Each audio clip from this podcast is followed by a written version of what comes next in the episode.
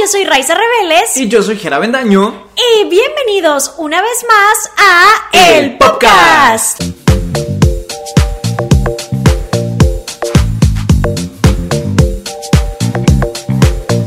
Ok, el episodio pasado creo que ni siquiera lo subimos a Spotify, ¿verdad? Ni siquiera lo subimos a Spotify. No, estamos conscientes de que se escuchaba fatal. Sí. No volvemos a hacer el experimento de dejar prendido el aire acondicionado y es que con el micrófono que usábamos anteriormente no se escuchaba tanto. No, no se percibía, se- según yo. No, no, porque yo para mi canal... Eh, También lo usas. Ajá, sí, usa- usaba el otro. Y yo de vez en cuando grababa con el aire acondicionado prendido. Entonces, pues nunca hubo tema de, ay, se escucha raro. Pero con este nuevo micrófono lo escuché. Me tocó a mí editarlo y yo estaba de, lo odio. Odio el audio y le dije a Jera, lo odio, ni siquiera lo vamos a subir a Spotify porque no vale la pena que solo lo escuchen. Así que espero que estén valorando que apagamos el aire acondicionado estando como a 38 Ay, grados sí. aquí en Monterrey. A ver si no, si de repente nos ven medio mojados de la piel, es que estamos sudando. Si de repente colapsamos, es que le Sí. tenemos mucho compromiso a ustedes, Así los es. podcasters. Y les van a decir, pues mucho compromiso no, porque ya llevan varias semanas sin subir episodio. Bueno, pero eso también es algo de lo que hemos hablado tú y yo. Ajá. La vez pasada mutuamente nos regañamos porque mutuamente de repente a uno le sale algo y de repente al otro le sale algo. Y no, la verdad es que sí tenemos en plan eh, que, sí, que subimos el podcast los miércoles, ¿no? Sí. Pero justo, o sea, de repente fallamos y así. Y creo que en parte los dos subestimamos que si hay gente viéndonos. O sea, creo que de repente yo pienso que a lo mejor lo estamos haciendo de que como en plan amigos y así. Por amor al arte. Ah, O sea, hacer chisme, pero como que no, no sé si a la gente sí le gusta, no sé si a los podcasters sí, le- sí les importa si estamos o no. Pero la verdad, ustedes nos han demostrado que sí les importa porque nos mandan muchos mensajes de Sí. ¿Dónde están? ¿Qué pasó? Sí, oye, habla sobre este tema, habla sobre Ajá. esto, ¿qué onda? Están pasando muchas cosas y no están hablando de nada. Claro, entonces la verdad les pedimos una gran, gran disculpa por distraernos. Eh, como saben, tenemos mucho compromiso con ustedes de ir mejorando, por eso compramos el nuevo micrófono y le estamos ahí agarrando la onda y queremos poco a poquito ir todavía dándoles mucho más calidad, pero también nos hemos comprometido a, sin falta, entregarles un video a la semana todos los miércoles a la, dijimos una de la tarde, ¿verdad? Sí, a la una de la tarde. todos los miércoles a la una de la tarde. Eh, porque nos dimos cuenta que por lo regular, estudiando nuestros números, ustedes los ven normalmente ya en la tardecita. Sí, ya en la tarde. Ajá, entonces ya la noche ya es muy noche como para subirles algo de una hora, pero creemos que en la tardecita está súper bien. Entonces, miércoles a la una sin falla. Creo que deberíamos tener una especie de penalización. ¡Ah! De que si no lo logramos pasa algo. ¿Y qué va a pasar? No sé, ¿qué, qué podría ser? Necesitamos una Te penalización. rapas una ceja. No. Penalización. A ver, penalización, algo entretenido. ¿Qué puede pasar de penalización? O se lo dejamos a los podcasters. Pues que ellos decidan. A ver, va. ustedes pongan aquí en los comentarios una penalización, algo que nos quieran ver hacer o... Sí, algo, una, una especie de cosa de, ok, vamos a confiar en ustedes, pero si no lo hacen, la penalización es esta. Pero sean buena onda, no, no sé. Raparnos una ceja no, ni la cabeza, pero podemos, ahí nos van diciendo y vemos qué se nos ocurre, nos lo pueden decir en los comentarios o por DM. En cosas personales, yo ya retomé mi tratamiento para el ADHD, entonces todo está feliz otra vez. Ahora sí. Sí, pero fíjate que creo que te lo comenté por chat, pero ha habido un desabasto en todo el país de medicamento para el déficit de atención. ADHD es, creo que en español, TDAH. Creo que sí. Es, bueno, es déficit de atención. Entonces yo me distraigo muy fácil y se me olvidan mucho las cosas y tengo muy mala noción del tiempo. Entonces, pues obviamente uno quiere ser alguien funcional.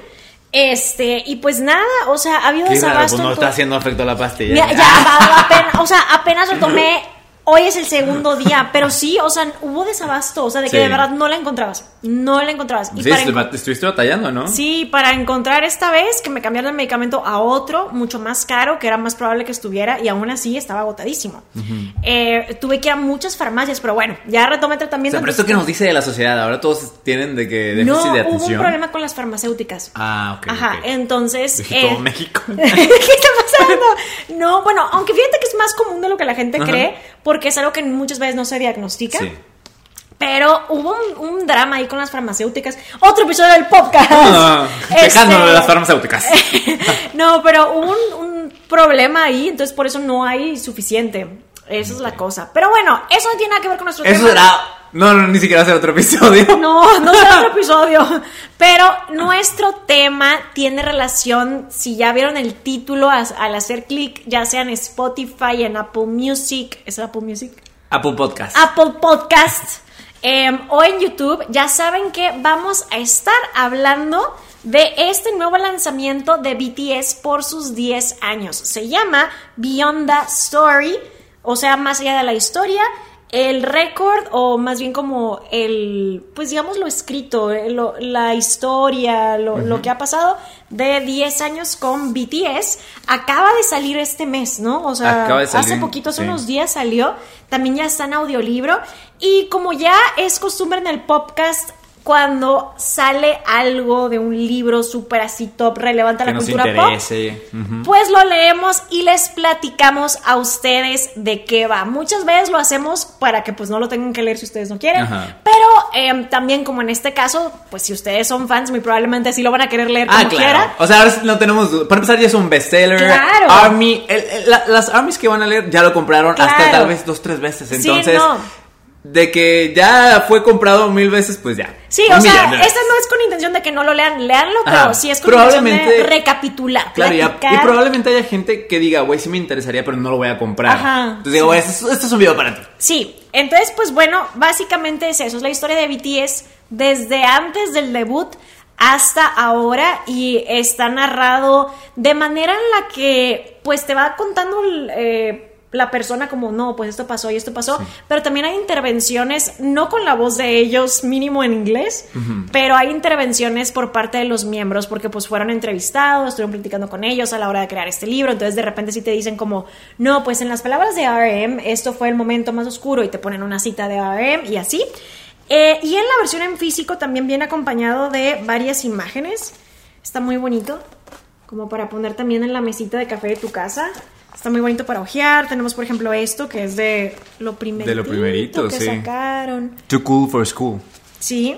em, si Sí. nada más nos están escuchando, es una fotografía, pues, justo de los primeros trabajos de BTS. Cuando J-Hope traía la máscara toda intensa. Creo que está interesante porque tenemos como la perspectiva de alguien que es fan de BTS y que vivió pues muchos de estos momentos al lado de BTS. Por otro lado, alguien que es fan del K-pop, pero no necesariamente de BTS. Entonces, digo, no que no, no que los odien ni nada, pero nada más no soy fan de que eres BTS. anti-BTS. Soy anti-BTS. No sí. puede ser. Nos es. van a Ah. funar aquí. Nos van a tirar el changarro. Todo comienza en el libro, creo que inician con cómo llegó J-Hope a los dormitorios, ¿no?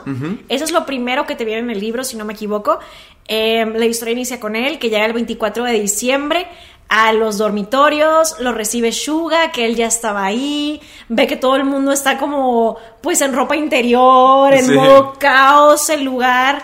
Y pues la verdad algo muy interesante de los miembros es que todos se tuvieron que mudar a, a Seúl. Sí, Nadie de era de ahí. Sí. Y te explica que esta agencia de Big Hit hasta este momento no era una agencia tan como súper desconocida, ¿saben? O sea, como una agencia fantasma no era. Era una agencia pues pequeña y obviamente comparado a lo que en ese tiempo era el Big Three, que pues ya hemos hablado de esto antes, que son, eh, si no saben mucho de K-Pop, por muchos, muchos años las empresas más grandes que hacían música o que sacaban grupos eran conocidas como las Big Three que era YG Entertainment, quien ahora lo, que, lo más reconocible a nivel mundial es Blackpink. Es Blackpink. Ellos representan a Blackpink, ellas la, la sacaron.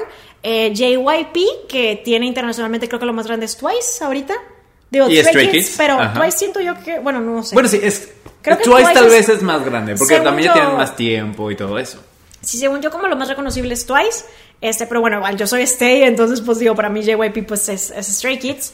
Este, y, Y SM luego Entertainment. SM, ¿qué, qué es, qué es lo más super mega hiper top? Ahorita las Ahorita ESPA. Espa, pero pues Girls' Generation. Es que ellos no son súper de Red disolver. Velvet. Es que creo que ellos no son, no son de super disolver sus Sí, grupos, no. ¿sabes? NCT. Sí, sí tienen muchos. Pero bueno, es que también YG tiene Big, Big Bang, pero ya se Sí. despidieron. Sí, no, la cosa es que con SM como que medio ahí siguen. Sí, esa es la Pero cosa. sí. Pero bueno, ahorita creo que su representante más grande, según yo, es ESPA. Sí. Em, y bueno, ellos eran lo top, ¿no? Y por, bueno, hasta ahora siguen siendo de lo más grande que hay, aunque ahora muchos consideran The Big Four, contando a Hype, que bueno, Big Hit eventualmente se transforma en Hype.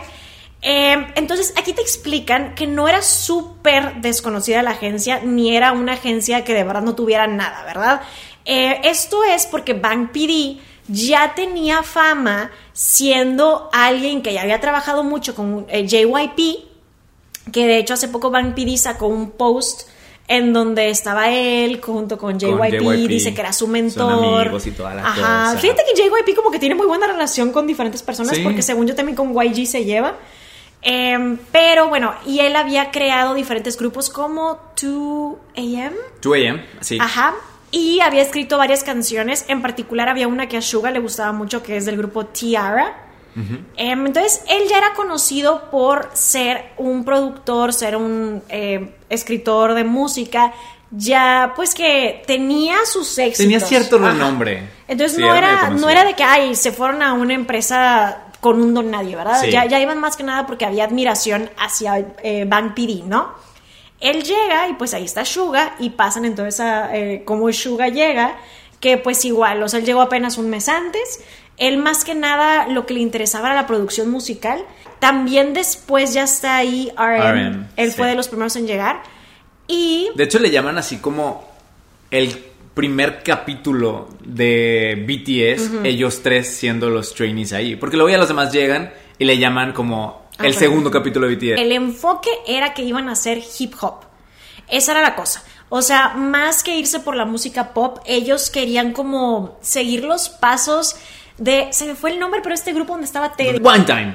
Es el grupo donde estaba Teddy. Sí, Teddy siendo el súper conocido productor de Big Bang, de 21, odiado, de las odiado, actualmente odiado por su fórmula ya tan repetitiva. Un poco, pero efectiva. Sí. A mí me gusta mucho. Él es el líder de The Black Label, ¿no? Que está asociado con YG. Así es, sí. En donde ahora está Taeyang, si no me equivoco. Taeyang, está Somi. De hecho, a mí me, me pareció muy interesante que mencionan que antes de ellos debutar tenían justamente la idea de ser un grupo rapero, hip hop, tipo como One Time, y que ellos ni les cruzaba por la mente que iban a tener que bailar. ¿Sabes? y todo este, todo este lado de, del performance y así, ellos eran de que, güey, pues vamos a rapear.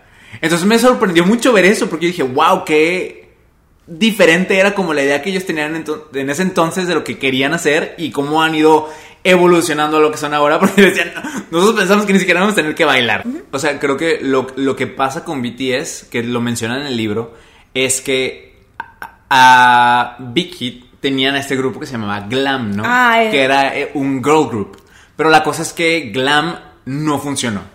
No, pero hay un montón de cosas bien así intensas de glam. ¿En serio? ¿Qué Sí, o sea, yo no sé muy bien y la verdad como en este video nos íbamos a enfocar más que nada en BTS y en el libro, no he hecho el super research, pero si ustedes quieren lo puedo investigar, pero hasta donde yo sé fue tanto, tanto el problema, no solamente el impacto económico, sino que según yo, y esto no, digo, no me consta, es un rumor, no sé si se comprobó o no, ya lo veremos en la investigación, pero había un fuerte rumor de que se descubrió que una de las integrantes estaba teniendo un romance con un político. Pues Big Hit quedó tan asustado, digamos, de toda la controversia, toda la situación y la pérdida monetaria que decidieron no volver a sacar. O sea, de hecho, de BTS a TXT pasa mucho tiempo. Sí. Y cuando va a salirle Seraphim por eso es que era tanto show que ni siquiera está en Big Hit, sino pues, pero igual es Big, era, era, hype, ¿no? Em, pero es mucho shock porque era la primera vez que le iban a apostar a un grupo femenino en años. Y luego también llegó la con, controversia. Llegaron controversia y dijeron, es la maldición del hype con los grupos femeninos. Pero sí, después si quieren podemos hacer un Estaría muy interesante hablar sobre sí, glam. las hermanas fallidas de BTS. Y bueno, a lo que iba con este comentario es que justamente mencionan como BTS, o sea, Big Hit queda como en peligro, por así decirlo, ¿no? Por tanto eh, pérdida monetaria como mencionas. Que decían, güey, BTS no puede fallar. Y entonces Bank PD fue como con expertos del medio y todo es como analizando qué tenía que hacer para que el grupo fuera como a explotar, no a pegar. Bueno, a pegar, porque no creo que él en ese entonces pensara, la magnitud en Yo la que iba a ser creo que BTS. nadie se lo esperara. O sea, No. creo que BTS eh, fue algo que no se había visto en años y quién sabe si se va a volver a ver, la verdad. O sea, Sí. era una cosa tremenda. Y, y justo dice, analizando qué era lo que necesitaban hacer para pegar y que tuvieran éxito, era, ok, lo- los grupos bailan, ustedes van a bailar como nadie más. La producción de las performances, todo eso va a ser otro nivel. Sí. Que es algo que se menciona mucho en el, en el libro, llevar siempre al siguiente nivel las cosas, ¿no? Eh, pero es por esto que le, le apostaron tanto a BTS, o, o tenía que irle bien a BTS, porque Big Hit no estaba para tener otro Fracaso. fracaso. Es que justo, o sea, es muy curioso cómo empezamos con un. La empresa estaba chill, iba Sí. para bien y luego, no, este desastre, ya nos dejó en la ruina. O sea, de verdad que Glam sí marcó un antes y un después. Porque justo, también igual, presupuesto que pudo también haber recibido BTS en sus inicios, ya no lo iban a recibir. Sí. Porque ya no había de dónde. Y de hecho también mencionan que, por ejemplo, ahorita que decías, cuando J-Hope llega a las instalaciones con los trainees y todo Ajá. eso, dice, habían muchos trainees. Para el punto en el que BTS iba a debutar, ya no habían trainees. Los habían eh, librado así de, de los contratos que tenían porque no podían tener a tanto No. trainee ahí porque ya no había el capital. Y ya una vez que quedaban los siete de BTS, a pesar de que todavía no le decían, van a debutar, creo que no me acuerdo si es Jungkook el que lo menciona, que decía como, pues es que ya tenemos que debutar a nosotros. Porque somos los que quedamos Ah, aquí. sí. De que ya no hay más trainees. Porque los primeros en llegar ahí, como les mencionamos ahorita, eran estos tres: eh, RM, Suga y J-Hope. Ajá. Después van llegando Jimin, V, Jin y este JK. JK siendo el más chiquito de todos. Era un bebé. Entonces él decía, sea, él pensaba que su momento de debutar todavía le iba a faltar. él lo menciona, ¿no? Dice, yo pensaba que todavía faltaba porque apenas estaba empezando todo esto. Y no, resulta que ya nada más quedaban ellos siete y era como, No. decía, vamos a tener que debutar nosotros porque ya no quedan más. ¿Sabes? Y también algo que me pareció, por ejemplo, muy interesante, que yo no sabía, porque pues yo no soy Armin, es más, yo no sé, tal vez los Armin lo saben, este, que Jean tenía como esta idea de, bueno, voy a estar en un grupo de idol y esa va a ser mi oportunidad para poder hacer dramas. Sí. Como que él quería ser actor y esa era como su oportunidad de ser actor. Yo no sabía eso. Sí. Yo no sabía que él quería ser actor.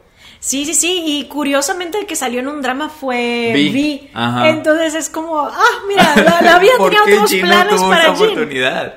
Los tenían de sol a sol entrenando y practicando las coreografías. A mí me impactó mucho cómo es que te dice de que les tomaban fotos prácticamente, o bueno, o video, pero se iban frame por Ah, sí. frame.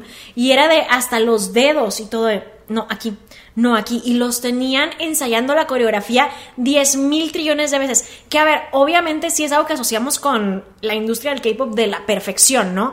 Pero el mismo libro te dice que muchas cosas que hicieron con BTS ahora ya es la norma Ajá. o lo que se espera, que es como la super sincronización, la super todo. Y de hecho, creo que Jimin, si no me equivoco, comparte de que él estaba haciendo dibujitos casi de para las posiciones, toda Sí. la cosa, todos los movimientos. Llegan a, a su primer programa y obvio están como como cuando ya entras a una nueva escuela, o sea, como tu primer día que acabas de entrar a la prepa y luego se dan cuenta que como que todos se conocen, pero ellos no se Sí, conocen, no conocen ellos no conocen a nadie. Y es justo como, pues justo eso, o sea, que entras a la prepa y de repente hay gente que ya se conoce de secundaria y dices, yo vine solo. Sí, eso sí está feito. Y te lo mencionan mucho como, pues como les decimos, ¿no? En Hit ya no quedaba ningún trainee, nada más estaban ellos.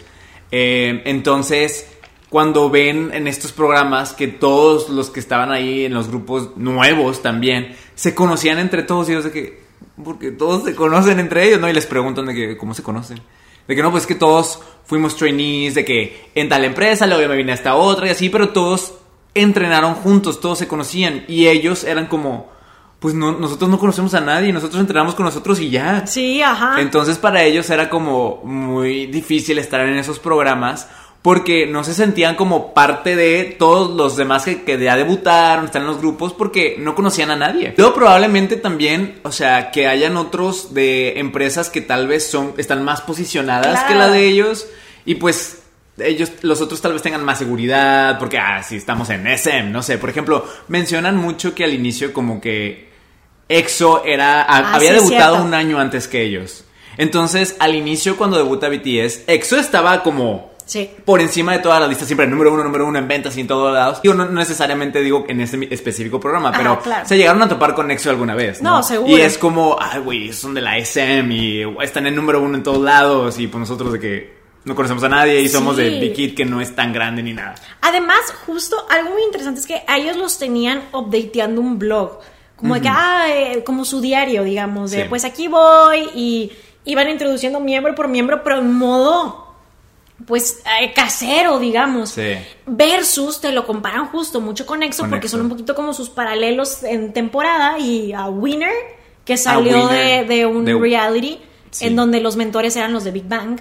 Eh, fíjate que yo de Winner creo que he escuchado un par de canciones a lo mucho. Eso sí los conozco bien, pero, pero De Winner, Winner, casi yo no. que entré hacia el mundo del equipo nunca he escuchado Winner hasta que encontré este, o sea, hasta que leí este libro. Em, pero bueno, o sea, la comparativa era de que EXO hizo como mil trillones de Sí. videos bien producidos, porque además, en ese tiempo EXO tenía un concepto muy diferente, sí te he contado, ¿no? Que Yo poderes. estaba bien onda. raro, he visto el debut, ¿no? Y el video y todo, y yo, ¿qué, qué es eso? No, era, era como, o sea, querían tener como una historia. Entonces, o sea, yo no me acuerdo tan Como bien. que Sem hace mucho eso, ¿no? Sí. Con Espa también les dio un concepto bien raro. Sí, es cierto. Con todo un lore acá. No lo había pensado que era algo de Sem. Es Sem, mira, razón. como que- Tienes razón. Bueno, tenían como esta, story, esta historia. Había este storytelling con poderes y un montón. Entonces le estaban metiendo mucha producción. Ahora comparan de ellos de, ay, bueno, pues, hola, aquí estoy yo, versión casera. Pero igual iba conectando con la gente. O sea, creo que justo el hecho de que ellos iban haciendo pues sus entradas de diario y así, iba acercándolos, iba haciéndolos que se vieran más humanos. Pero creo Sí. que a veces nos acostumbramos a que el idol se ve como muy por encima de. Em, y de hecho, algo súper interesante que me faltó mencionar es, número uno, que al JK lo mandaron a estudiar a Los Ángeles tantito porque le decían que como que no estaba comunicando nada con su performance. Sí. Y luego él dijo como, no, pues yo sentí que volví igual, pero todos cuando volví dijeron, no, muy bien. Sí. Y yo, JK, o sea, para mí es mi favorito, o sea, a mí él es mi bias porque se me hace que, o sea, me super impactó su manera de, de hacer los performances, las expresiones y todo, para mí, bueno, es, es mi bias. Eh, y la otra cosa es que justo iban sacando los miembros poco a poquito y a Vi lo tenían como reservado de sorpresa, tenemos otro guapo. Sí. Y todos estaban recibiendo cartas y regalos y, a él Vi no, le tocaba nada. Sí, y era porque pues a él no lo habían revelado, entonces Ajá. nadie sabía que él existía ahí. No, qué feo es. Hacen el performance y justo por lo mismo de lo que estamos hablando de dar el mega extra y la acrobacia y toda la cosa, la gente queda muy, Muy impresionada. impresionada, Están sí. como, oh, aquí hay algo. Sí. Aquí hay talento. También tenemos el tema de que dan una entrevista y como que están diciendo que admiran mucho a Big Bang. Y en el libro exploran diciendo que mucha gente ataca a los grupos más pequeños cuando dicen, ay, admiro mucho el grupo grande. Y sí he visto que pasa, ¿eh? Sí he visto que dicen, te quieres colgar de la fama. Eh, no los fans necesariamente, pero como que sí hay gente que me, me, to- o sea, me toca ver como los comentarios o fueron atacados porque dicen que se quieren colgar de la fama Ya, de... sí. Pero se me hace normal que un grupo nuevo, pues, admire un grupo que ya se estableció. Claro. ¿no? Es, lo, es lo normal. Es lo normal. Entonces, pues bueno, ellos dijeron que admiraban a Big Bang. De hecho, yo creo que sí se nota mucho la influencia de Big Bang Sí. en los primeros trabajos. O sea, cuando estaba leyendo todo eso, eh, me fui a ver, yo nunca había visto el debut de BTS. Sí. Y yo dije, ah, esto pudo haber sido como, o sea, entiendo cómo los pudo haber influenciado Big Bang. Ya. Porque, bueno, lo que he escuchado de Big Bang y lo que se ve así de BTS, dije, "Mm, traen una vibe similar. Yo. eh, o sea, puedo ver la influencia, pero yo no sentiría. Bueno. mm, No sé que visualmente también se veían como más... De calle, no sé. ¿Qué? y siento que Big Bang también traía como una onda así. Bueno, lo que yo he visto de ellos, ahora no he visto tanto. Porque nunca me. O sea, ¿por qué no viste tanto? ¿Cuántos años yo no te dije? Ve. Bueno, pero es que tú me decías que viera que este. Bang, bang, bang. Y, No, yo te dije Fantastic Baby Y primero. Fantastic Baby, son esas dos las que conozco. Ah, bueno. Uy, pero no se parece a, a esto. No, no se te hace. No, y bueno, a ver, bueno. Yo no sé. creo que puedo notarle la, la influencia. Bueno, puede ser, tienen razón. ¿Ustedes qué opinan los que nos están escuchando? Cosas de que llaman la atención, pero también les llovió. De- dan la entrevista esa, sale el artículo y la gente se les va encima, dicen que no van a durar, insultan el nombre. Porque el nombre BTS en coreano, chicos scouts a prueba de balas, Sí. más o menos lo traducimos así. Entonces la gente decía como, no, el nombre horrible y que no, que ellos ni van a durar. No, alucinados ellos diciendo que admiran a Big Bang, nada, pero que también está interesante porque antes de que quitaran los comentarios en esa página, mucha gente de repente regresaba a como querer manifestar sus Sí. sueños porque todo se veía como que las tenían de perder, ¿saben? O sea, la verdad es que a pesar de tener el talento y llamar la atención de la gente, pues si eran un poco como el underdog, ¿saben? O sea, la persona que tenía, bueno, la persona no, el grupo que tenía que probar a sí mismo porque nadie creía en ellos por ningún lado y eso también a ellos los estaba haciendo volverse un poco más retraídos, como Sí. que al aventarlos al mundo no estaban preparados para todo esto que les llega por todos lados. Quiero aclarar eh, un poquito más de fechas concretas. El debut de BTS es en el 2013. Sacan su primer trabajo que es Too Cool for School. Aquí es algo de la industria del K-pop. Al tener muchos comebacks tienes que hacer varios releases, ¿saben? O sea, no siempre funciona como estamos acostumbrados que, bueno, es que saco mi álbum y luego pasan dos años y te doy otro álbum. Aquí sacan muchos mini álbums.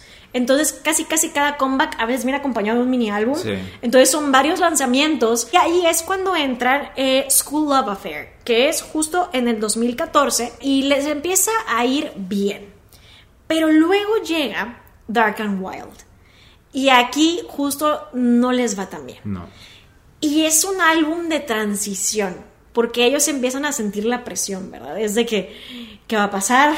No, no puede ser. Sí. O sea, creímos que al debutar todo iba bien, pero no va bien. Fue el inicio, porque justo, y creo que en el libro lo dicen tal cual, es más oscuro antes del amanecer. Sí. Es cuando Suga dice, ¿sabes qué? Tengo que hacerlo. Yo lo haré por todos ustedes. Y decide encerrarse con alcohol y dice, si no lo hago bien, si no salgo con algo bueno, me retiro de la música. y regresa con este nuevo concepto que ya después ya ha sido adoptado por más grupos, pero era algo súper nuevo. Que es tener como, digamos, trilogías o como tener, eh, pues, varios álbumes que sean dentro del mismo concepto, Concepto, y hasta sí. que se llamen prácticamente igual, ¿no? Ya con The, The Most Beautiful Moment in Life Sí. y llega con la ¿Cómo? canción de I Need You. Como odié en el. ah, lo escucha- bueno, yo lo escuché en audiolibro, ¿no? Y sentí que escuché The Most Beautiful Moment in Life como un trillón de veces. Es que- Porque porque repiten el, el, el título del álbum 500 mil veces. Yo estaba que. Ya, por favor. Ya, por favor. Pero fíjate que antes de llegar a este álbum, Ajá. quiero mencionar eh, como un momento que ellos consideran que es como algo importante donde tenían que probarse como grupo. Y es la presentación del 2014 de los Ah, Mamas claro. que justo era con Danger. Ahora ellos lo que sentían aquí era a Danger no le fue bien. Y tenemos que hacer una performance con este eh, eh, con esta canción que ni siquiera pegó mucho. Ay, no, qué nervioso. y tenemos que demostrar que BTS es el mejor, ¿no? O sea, está por encima. Porque aparte, la cosa de, este, de esta presentación es que no era una presentación de ellos solos. Era una presentación contra otro grupo. Era junto con Block B y era como un desafío entre los dos. Sí. Este, de hecho, ahí está ahorita. Es que no, yo les siempre he dicho Psycho, pero creo que sí es Psycho. Ah, como escuché que decían es su nombre en el, en el libro.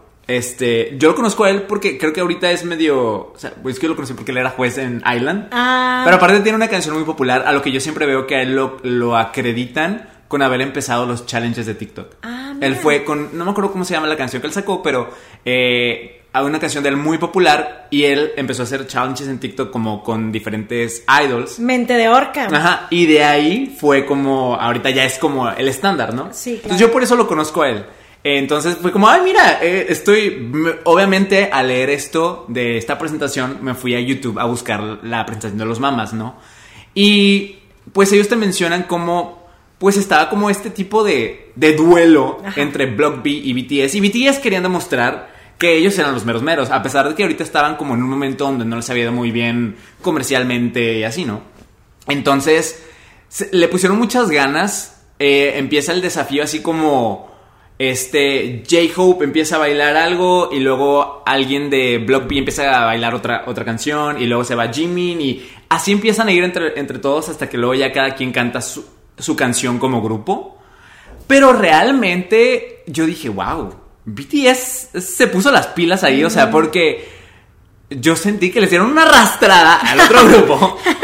o sea, realmente llegaron con una energía y una actitud y una fuerza que yo estaba de que, ah, wow. Bueno, ya vamos pasando a la era más moderna, digamos que ya se va acercando el momento donde yo los conocí.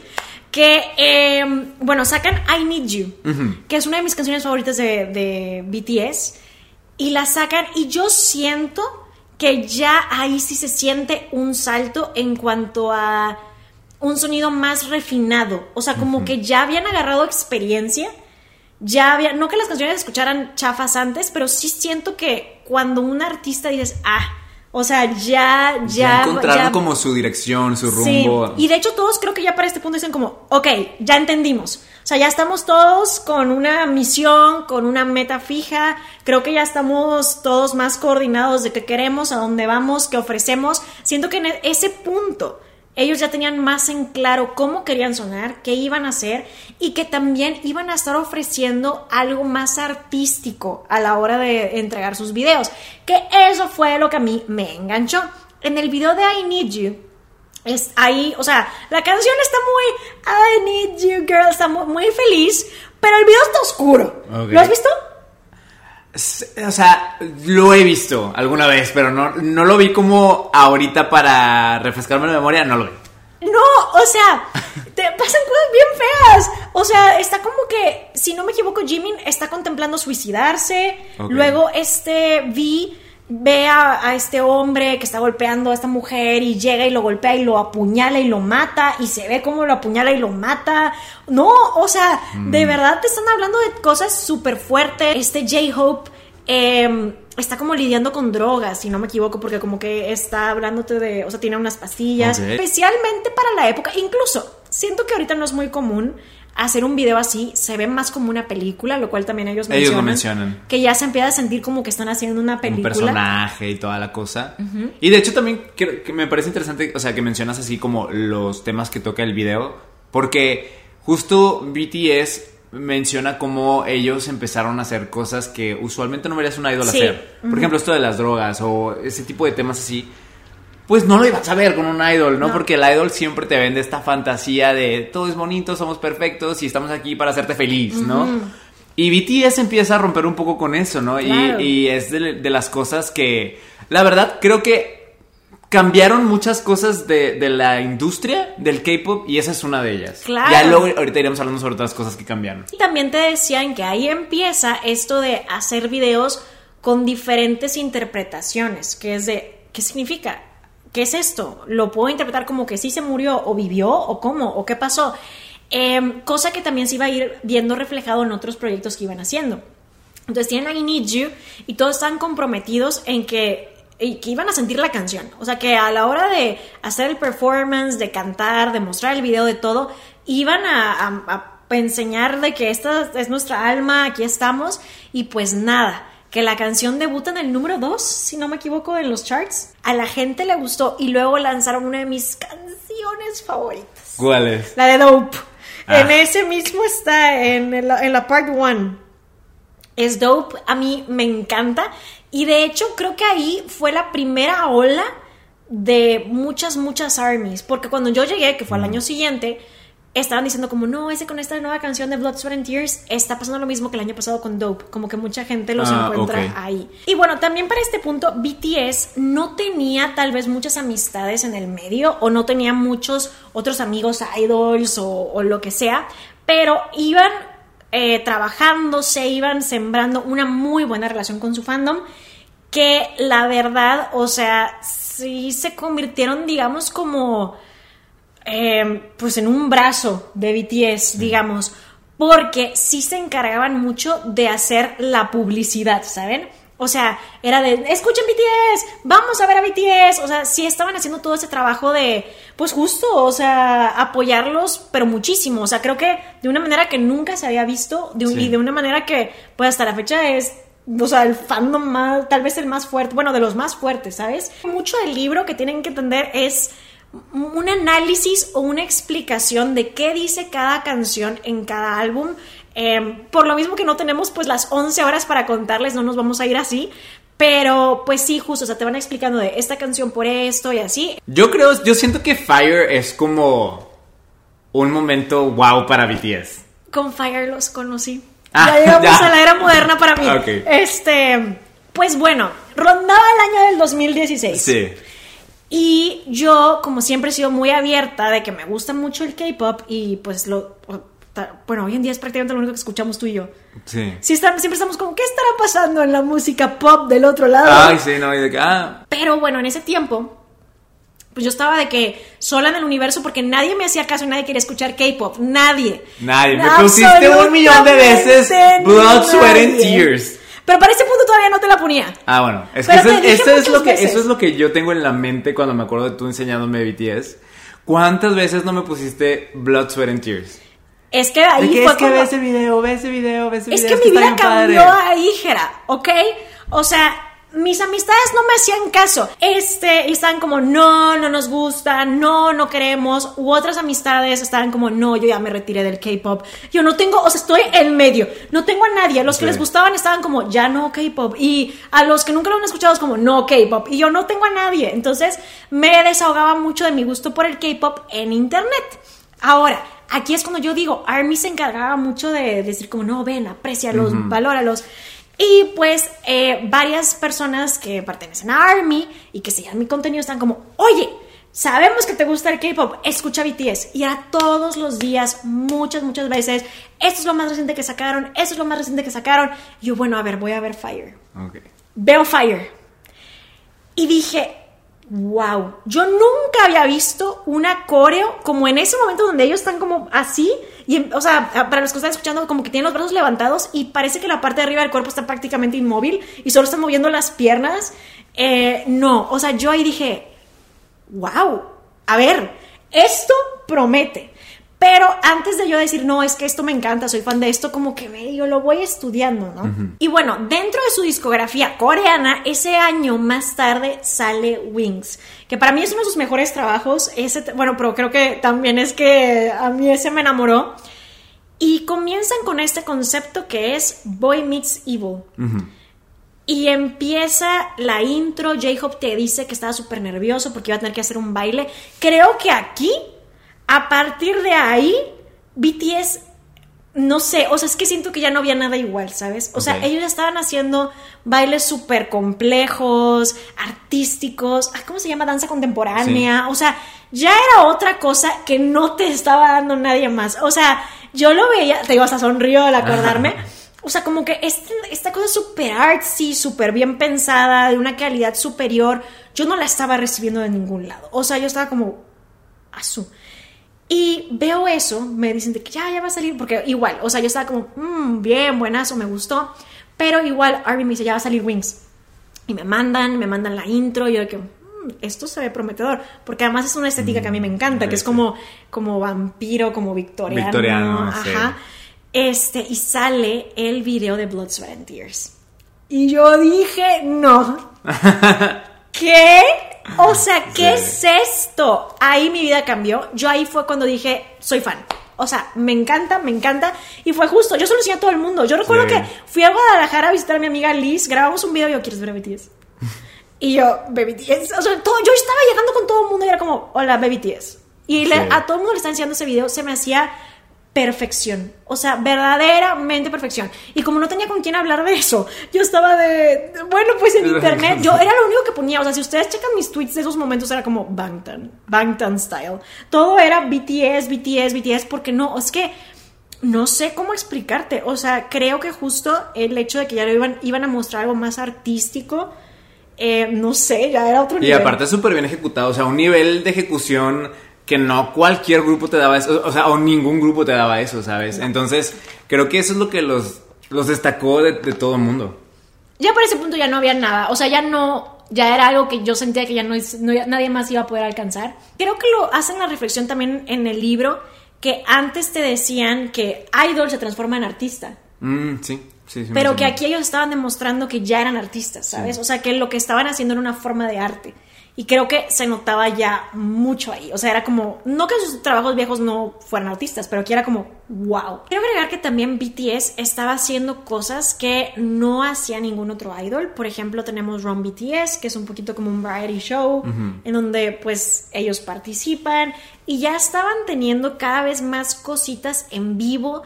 em, como por ejemplo los mukbangs de Jimin, cosas por el estilo. Ellos, creo que la gran diferencia entre ellos y otros idols era esa cercanía con los fans. V-Live y todo El eso. V-Live, ajá, o sea, estaban en vivo, hacían posteos, hacían especiales para la audiencia y justo para que los vieras cercanos. Nadie más usaba YouTube. V-Live de la manera en la que ellos le supieron sacar provecho. O sea, creo que ellos fueron de los primeros, si no es que los primeros, en crearse una fanbase a través de internet Ajá. con, con todas estas interacciones que ellos tenían. Y creo que por eso es tan sólida la base de. O sea, la, la fanbase que tienen. ¿Cuántos artistas ahorita ya no tratan también de sacar sus variety shows de que en. YouTube y así?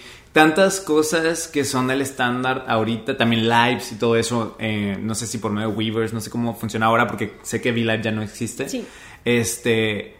Y todo es porque BTS empezó haciendo algo o así, igual o similar. Sí. Entonces, eh, muchas cosas en el estándar de ahorita son porque BTS las hacía. Em, vamos a adelantarnos un poquito en el tiempo para poder como llegar a, a un poquito más adelante de temas que también son súper relevantes. Pues a partir de aquí BTS ya empieza a conocer el éxito, ¿no? Empiezan a Sí. ganar premios, cosa que pues les, o sea, viendo de cómo vamos en Les el camino, costó. wow, o sea, ya empiezan a chartear, este, y luego no saben ellos mismos qué pasó.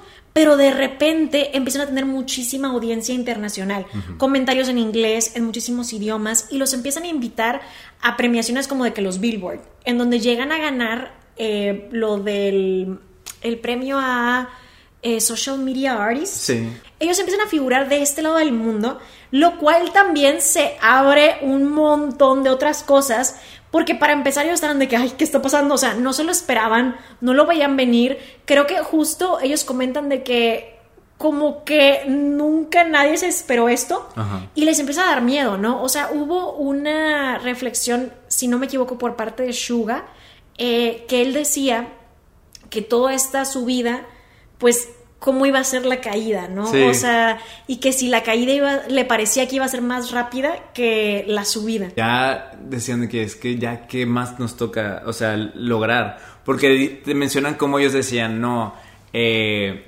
tal, tener el número uno en los charts de Corea sería mi sueño. Y lo obtienen, ¿no? Sí. Y luego, bueno, este, ganar un music show. Y lo obtienen. Y luego ganar tal premio en tal award. Lo obtienen. Luego, no, pues que ganar en el número uno en Billboard, ¿no? Sí. El artista del año. y entonces como que decían, este, o sea, decían, ya, ¿qué más? ¿Sabes? Claro. Porque decían, todos mis sueños ya se cumplieron, o sea, de que... Entonces ya no sabían como qué seguía. Ahora había una barrera del idioma y todas las entrevistas recarri- recarrían, recaían sobre RM. Sí. Y era de que él comenta que de repente le hacían preguntas que él decía, ay, es que no sé qué responder, no quiero como que hablar por la industria coreana y dejar mal a Corea o dejarme mal a mí o decir algo que no se entienda o algo que se pierda. Y hay una reflexión en el libro que dicen que los comparan con el super efecto así de que wow de los Beatles. Que Sí. realmente se tuvieron que ir muy, muy, muy, muy atrás para poder encontrar algo más o menos similar a BTS, ¿saben? Porque pues dicen, es que no, no se ha visto nada igual, ¿saben? Em, pero también aquí ocurre algo importante. Y como fun fact, porque justamente lo mencionan eh, aquí en el libro y luego lo vi en internet, eh, la canción Spring Day de BTS es una canción que al día de hoy no ha dejado de chartear en, en los charts de, de Corea, Ajá, en los Melon Top en, 100. en los Melon Top 100, y es la canción que más tiempo ha charteado, porque desde que salió no ha dejado de chartear. Ajá, y cada primavera... Y cada primavera todavía sube más posiciones porque siempre la escuchan, ¿no? Y me salió un tweet diciendo, ah, la canción que le estaba haciendo como competencia a Spring Day para hacer de que, de las canciones que más han durado en, en el chart, de que ya salió. Me salió hace unos días. Y yo, ay, mira, justo leí que Spring Day siempre está en los charts de Melon. Y me pareció muy interesante, entonces quería, Sí. quería mencionarlo. ¿Tienes una canción que te guste mucho de ellos? ¿Hay, alguna que te haya gustado? Ah, me gusta mucho Fire. Es de que. Porque es que Fire siento que es como un estándar. Alguna vez te dije que yo sentía que era como una prueba que los grupos tienen que pasar. Porque siempre veo que debuta un grupo y es como. en algún momento hacen un dance cover de Fire, ¿sabes? y entonces para mí es la prueba de fuego. Es como. ¿Te La- sale o no Fire te es la sale? prueba de fuego. Ajá, Fire es la prueba de fuego, así es. Mis favoritas son Blood, Sweat and Tears, sin duda, Fake Love y Black Swan. A mí esa vibe es la que me gusta. Fake Love. Ay, Fake Love también estaba buena es y también la bailaron en Island. Ahora, el 2018 es un año importante porque es un año en donde toman en cuenta que BTS ya llevaba, pues que desde el 2012, 2011, 12, más o menos, intensamente trabajando sin parar. Sí. Porque no tenían periodos de descanso ni tantito largos. En el año te, la- te hacían muchos lanzamientos sin falla. Entonces, para este punto, están ganando premios, lo están llevando todo el mundo, pero ellos dicen, ya estamos cansados. O sea, Sí. de verdad necesitamos un descanso. Esto de ve, ahora haz tu performance y ahora para otra ciudad, es muy cansado. Y de hecho, ven la película de Bohemian Rhapsody, en donde como que se identifican un poco con el personaje de Freddie Mercury, que dice que estoy, estoy cansado. Sí, que dice como que tiene que ser más que álbum tour, álbum tour. Y que le dicen de que, pues es que eso es lo que hacen los artistas. Muy duro. Y es como, pues es que qué cansado. Y aparte es como, pues tiene que haber algo más que nada más álbum y tour, álbum y tour. Entonces ellos estaban pasando por algo similar se identifican mucho con Freddie Mercury en ese aspecto. Y, y ya estaban cansados. Sí. Cansadísimos. Te dicen que es de los peores periodos para ellos. Sí, que es un momento muy difícil. Lo y de hecho, yo los he visto en diferentes transmisiones y en conciertos. Y he visto que cuando hablan al respecto, sí les entra mucho el sentimiento. Porque ellos ya sentían que era el momento en el que iba a haber la ruptura. Y pues justo su contrato estaba por terminar. Y aquí el tema es: ¿qué va a pasar? ¿Vamos a renovar? ¿No vamos a renovar? ¿Qué va a ser de nosotros? Sí. Y está difícil porque no es una persona ni dos, son siete. Son o sea, siete. es de. ¿Y ahora qué? Y ellos dicen, con que uno diga yo no sigo, no seguimos. Sí, Entonces, no. este era el tema de qué va a pasar. Y más porque también los contratos te mencionan que cuando debutas, tú no tienes mucha, pues no tienes ninguna elección en el contrato. O sea, Ajá. la empresa te impone, estos son los, el acuerdo, lo firmas y punto, ¿no? Pero ahora a la hora de, a la hora de renegociar y alguien siendo BTS, ¿no? O sea, ahora era como, también era un contrato como específico para cada uno de ellos, donde cada quien iba a querer algo distinto, ¿no? Y entonces que también la empresa estuviera como, no, pues hay que negociar y tú quieres esto especial y tú quieres especial. Creo que ahora va a ser también más difícil para ellos, o sea, porque creo que a la hora de tener un contrato específico para cada uno, que cada uno quiere cosas distintas, eh, también, y ahorita ya que empezaron a, a tener su carrera como en solitario, eh, a la hora de que se quieran reunir y que todo encaje y que los tiempos de todos, o sea, estén libres para funcionar como grupo, me interesa ver cómo va a funcionar eso, porque creo que va a ser más complicado ahora. Pero justo en este momento, aquí la cosa es, pues que lo que seguía ni siquiera había- iba a salir. O sea, todo lo que después fueron sus, sus hits que mucha gente conoció durante pandemia, como Dynamite, y luego después Formation to Dance, y. Butter, y así, eso no iba a existir. O sea, no iba a existir On, no iba a existir nada de eso. Porque en este momento habían grandes posibilidades de que BTS se iba a deshacer. Y la empresa les dice que les pueden ofrecer mejores cosas. Porque pues obviamente, pues no, no, no. O sea, porque No. también aquí el tema que ellos dicen, eh, y yo estoy de acuerdo, es que más allá del business ya había una amistad. O sea, ya había una admiración y amistad con el Bank PD. Y es, te juega a favor y en contra. Porque es un, si me quiero ir, no quiero que esto signifique que nos vamos a ir peleados. O sea, está complicada la Sí. situación. Ay, sí, qué difícil. Yo no sabría qué hacer. O sea, yo sí, ahí es como, o sea, ¿qué tal que digo yo ya estoy cansada, ya no quiero seguir, pero Bank PD es mi amigo y me dio la oportunidad como nadie me dio la oportunidad y no quiero que sienta. O sea, sí estaban en una situación muy difícil, la verdad. Este, y pues además, o sea, es gente con la que creciste. Entonces, un ya no nos vamos a ver, sí nos seguiremos viendo, ¿qué va a pasar? ¿No? Es una situación muy complicada que te digo, yo lo he visto que de repente hablan de eso, de es que no sabíamos qué iba a pasar con nosotros y sí les entra la emoción, Sí. eh, me refiero a la emoción de, de, pues el sentimiento, más bien, Eh, porque pues sí ha de haber estado muy feo, pues a ver qué pasa. Y pues nada, que deciden renovar por siete años más. Siete años más. Y la gente les están locos. ¿Cómo que siete años más de qué están hablando? No. Em, pero ellos confían y deciden renovar por otros siete años con Big Hit. Y obviamente, pues ya las cosas van a ser diferentes. Sí. Este, ya obviamente ellos ya tienen diferentes. Ya son sus términos y condiciones. Claro, o sea, ya es otro contrato que tal vez ningún otro idol vaya a ver en su vida, Ajá. no sabemos, no sabemos. Em, pero bueno, deciden renovar. A partir de aquí ya empezamos a verlos en una era donde creo que ya muchos más están familiarizados. Si ustedes no son fana- no eran fanáticos de BTS o si ustedes no escuchaban K-pop, eh, si los empezaron a conocer a partir de que empezaron a hacer colaboraciones con artistas, eh, pues eh, en inglés, digamos, porque no todos son de que americanos, pero bueno, artistas Sí. en inglés. eh, pues ya de aquí ya más o menos ya saben qué canciones empiezan a sacar. O sea, hay un mic drop con Steve Aoki, hay eh, Boy- Boy, with Boy Love. With Love. ¿Cómo amo esa canción? Espérate, Esa- mis canciones Yo me acuerdo que esta es de tus faves. Eh, Me acuerdo, agregué a mi playlist y yo que esta cosa me gusta. Es que está bien buena. Y de hecho, no sé si tú te acuerdas, Jera, pero yo intentando meterte al mundo del K-pop, un día te invité a mi casa y te dije, vamos a ver videos de K-pop porque yo sé que te va a gustar, Jera.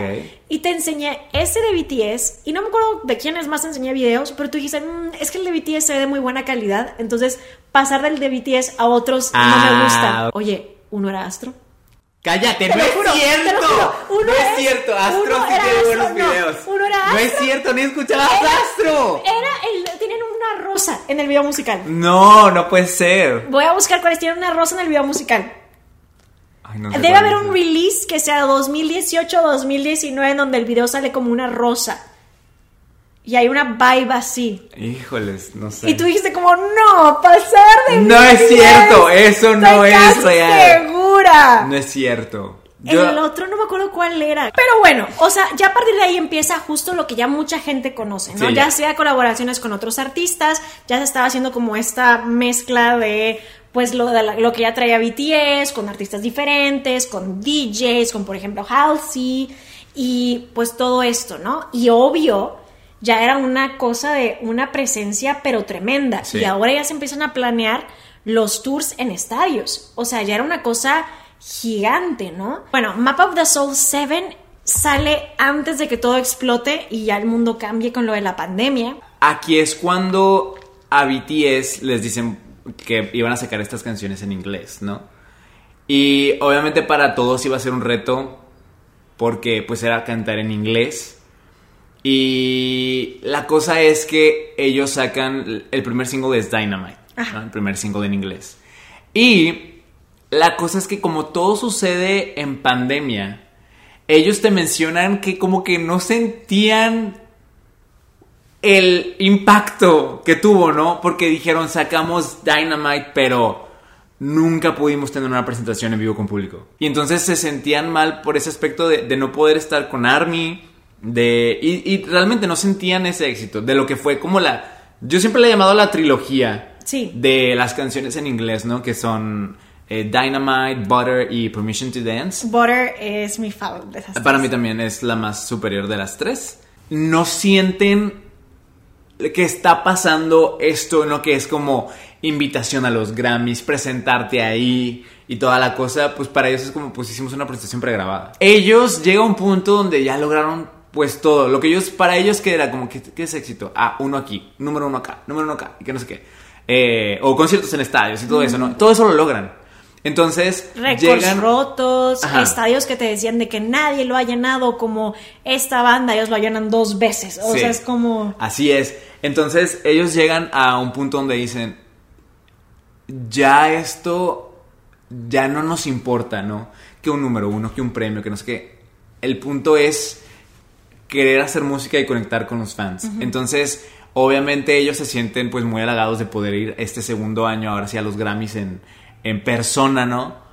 Pero, pues, digo, como todos sabemos, pues no ganaron el, el Grammy, ¿no? Que, que pues muy, un tema muy controversial. Alguna vez hablamos de eso, ¿no? Porque sí hemos Sí, hablado sí, sí, hablamos de los de. Grammys. Ajá, sí. También luego está la colaboración que tienen con este Coldplay. Sí. Lo cual dicen que para ellos fue como un sueño hecho realidad, ¿no? Y Chris Martin es el que los contacta a ellos para hacer la colaboración, porque él quería colaborar con BTS. Entonces ellos estaban de que, ¿cómo puede ser, güey? Coldplay, una banda como tan, pues ya icónica, ¿no? Ajá.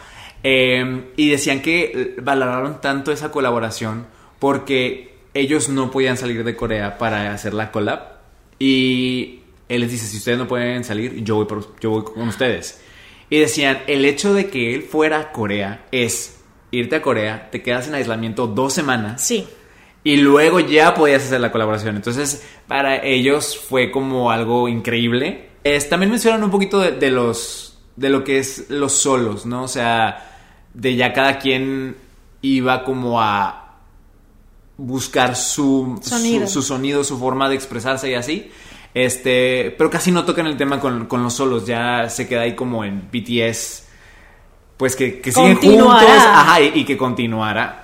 BTS will return, como Ajá. las cosas de Marvel. Bueno, ya después de que pasa todo lo del COVID también, como les digo, es muy importante para ellos conectar con el público y así. Entonces pueden tener, después de las restricciones que hubieron, eh, el tour por estadios y todo eso. Sí. ¿Tú fuiste? Sí, pero ¿sabes qué? Primero, antes de ir a los conciertos, llegué a ver un... Del, creo que el primer concierto que hicieron, eh, que fue en Corea, lo estaba viendo por transmisión y se ponen a llorar. O sea, yo Sí. recuerdo mucho a- que Jimin estaba llorando de que es que, o sea, no saben lo que para mí significa, porque yo sentía que estaba como guardado, estaba como, es que no, no puedo, o sea, y, y lo importante que eran para ellos, eh, pues hacer su performance frente a Ah. sus fans, a- frente a Army, a la gente que los ha estado apoyando. Entonces, realmente a ellos les afectó mucho esa cosa de no poder tener una performance en el público y conectar. Sí. Este, pero sí, y después ya fui a verlos dos veces, si no me equivoco. Sí, dos veces, uno en Los Ángeles y otro en Las Vegas. Pero en Los Ángeles los viste dos veces, ¿no? En Los Ángeles Bueno, los vi dos veces, sí. sí. es cierto, es cierto. En Los Ángeles fui uno muy atrás y uno en una versión como en medio. Estuvo muy padre, la verdad, un gran show y luego ya fui a verlos a Las Vegas el año siguiente, que fue poquito antes de que ya eh, pues empezaran a trabajar en sus carreras en solitario. Y bueno, también pues eh, ya saben que hubo una controversia con respecto a si podían ser exentos del servicio militar o no. Personalmente, pues yo creo que sí deben haber sido exentos, pero no se logró al final del día. Sí van a tener que eh, pasar por el servicio militar. Esto es un poquito de lo que viene en el libro. Tratamos de resumirlo tanto como fuera posible y aún así, ahorita lo que llevamos son dos horas. Entonces, bueno, lo vamos a editar para que no sea tanto. Pero obviamente en el libro hay muchísimas cosas más y muchísimas cosas que no alcanzamos a mencionar pues por falta de tiempo, porque les digo, en audiolibro son 11 horas y estaríamos aquí pues 11 horas, 11 horas ¿verdad? Entonces léanlo, chequenlo, hay muchas reflexiones personales de cada uno de los miembros, hay más cosas como que si fueron a SNL, o sea, un montón de otros logros y otras situaciones. La verdad es que está muy interesante y es muy ligerito, o sea, se va muy rápido, no, no es una lectura pesada y especialmente si son fans, pues obviamente es algo que van a disfrutar y también va a estar interesante, eh, pues como revisitar cosas que ya tú te acuerdas, o sea, que tú viviste de, ah, yo estuve ahí, ah, yo me acuerdo, yo los conocí por esto y así, creo que es un, un toque extra muy bonito. Sí. Pero bueno, por ahora, ¿qué te parece si pasamos a los popmentarios? Vamos a ver los pop comentarios. Eh, bueno, por ejemplo, aquí un comentario dice: Amo a BTS. Ajá. Son muy talentosos, pero muchas Army. Se sabe que el, el fandom de BTS es muy grande y así como hay gente muy buena, también hay gente muy tóxica. Es que es mucha gente, ¿sabes? O Sí. sea, es tanto que es pues difícil generalizar y que te topes pura buena experiencia, De- ¿verdad? Porque son millones y millones y millones. Sí, de hecho a mí, por ejemplo, algo que mencionan en el libro Ajá. es que de la época, si no me equivoco, es como del 2014 al 17, 2015 al 17, más o menos en esos años, te mencionan que fueron años muy difíciles para ellos porque fue cuando empezaron a recibir como un boom de hate en internet. Ah, claro. Este, ¿por qué? Porque justamente ellos se encargaron de tener como una audiencia mucho en internet. Sí. Y por lo mismo, tenían mucho hate en internet, un hate que nunca se había visto para ningún otro grupo. Esta persona nos dice, pienso que además de ser buenos artistas, ayudaron a romper muchas barreras o estereotipos. Esto es cierto y también algo interesante es que, por ejemplo, han movilizado a su fandom incluso para recaudar mucho dinero para causas, como por ejemplo Sí. en el Black Lives Matter, eh, Army logró también eh, pues equiparar el donativo que hizo BTS. Army también lo juntó para hacer Oh, donativo, que era, juntaron un millón de dólares, si no me equivoco. Entonces, o sea, sí han logrado que el fandom se organice y pues cuando se proponen, se proponen las cosas. Sí. Y luego aquí tenemos otro comentario que dice, literalmente son mis safe, ah, mis safe place, jeje. Llegaron en un momento difícil, son un gran todo para mí. Y creo que Ah. eso también se define mucho como la relación que tienen con ARMY. Sí. Este, para, para ARMY, BTS es safe place y han sabido tener como una conexión que no cualquier artista tiene con su fandom. Es cierto. Mira, esta persona ya leyó el libro y dice, el libro me hizo llorar mucho, las mejores personas que he conocido los amo. Entonces, esta persona ya, ya incluso ya se terminó el libro. Les digo, creo que incluso, aunque ya te sepas la historia, porque obviamente hay muchas armies allá afuera que pues saben todo, eh, creo que como quiera está bonito recordar de, ay, yo ahí entré. Sí, hasta para mí estuvo cool, porque por ejemplo yo me acuerdo que cuando yo empecé a escuchar BTS fue con Fake Love y Boy in Love, Boy with Love. Em, y me acuerdo que en la radio pasaban Fake Love, lo Sí. cual para mí era algo muy raro que pasaran de que K-pop a mí no me gustaba. Y me acuerdo que yo Qué decía, terrible. wow, me acuerdo que pasaban esta canción, ¿sabes? En este periodo cuando sacó Fake Love, así. Y me remonta así como aquellos tiempos y digo, wow. Pero sí, esto es un poquito de lo que viene en el libro para que ustedes también lo chequen. Si ustedes ya lo leyeron, nos digan en los comentarios. Si no lo han leído, también nos digan también en los comentarios. Si tienen alguna opinión, nos la pueden decir por aquí. Y si no, nos la pueden decir por nuestros Instagrams. ¿Cuál es tu Instagram, Jera? Mi Instagram es Geraber con doble A. Y el mío es Soy Raiza Rebeles. También díganos, acuérdense de la penalización si no cumplimos con un episodio a la semana, los miércoles a la una de la tarde. Ok. Penalización, nos tienen Ya que valimos ver, penalización no, en el siguiente video. No, no, no, nos vamos a poner las pilas. Yo ya estoy medicada. ya estoy medicada por algo. Ya, se arreglaron todos estar los problemas. organizada. Ok. Y ahorita vamos a checar, Jera y yo, si hiciera el video de Astro. No que era. no estaba- que lo no era. estaba al nivel. no lo era.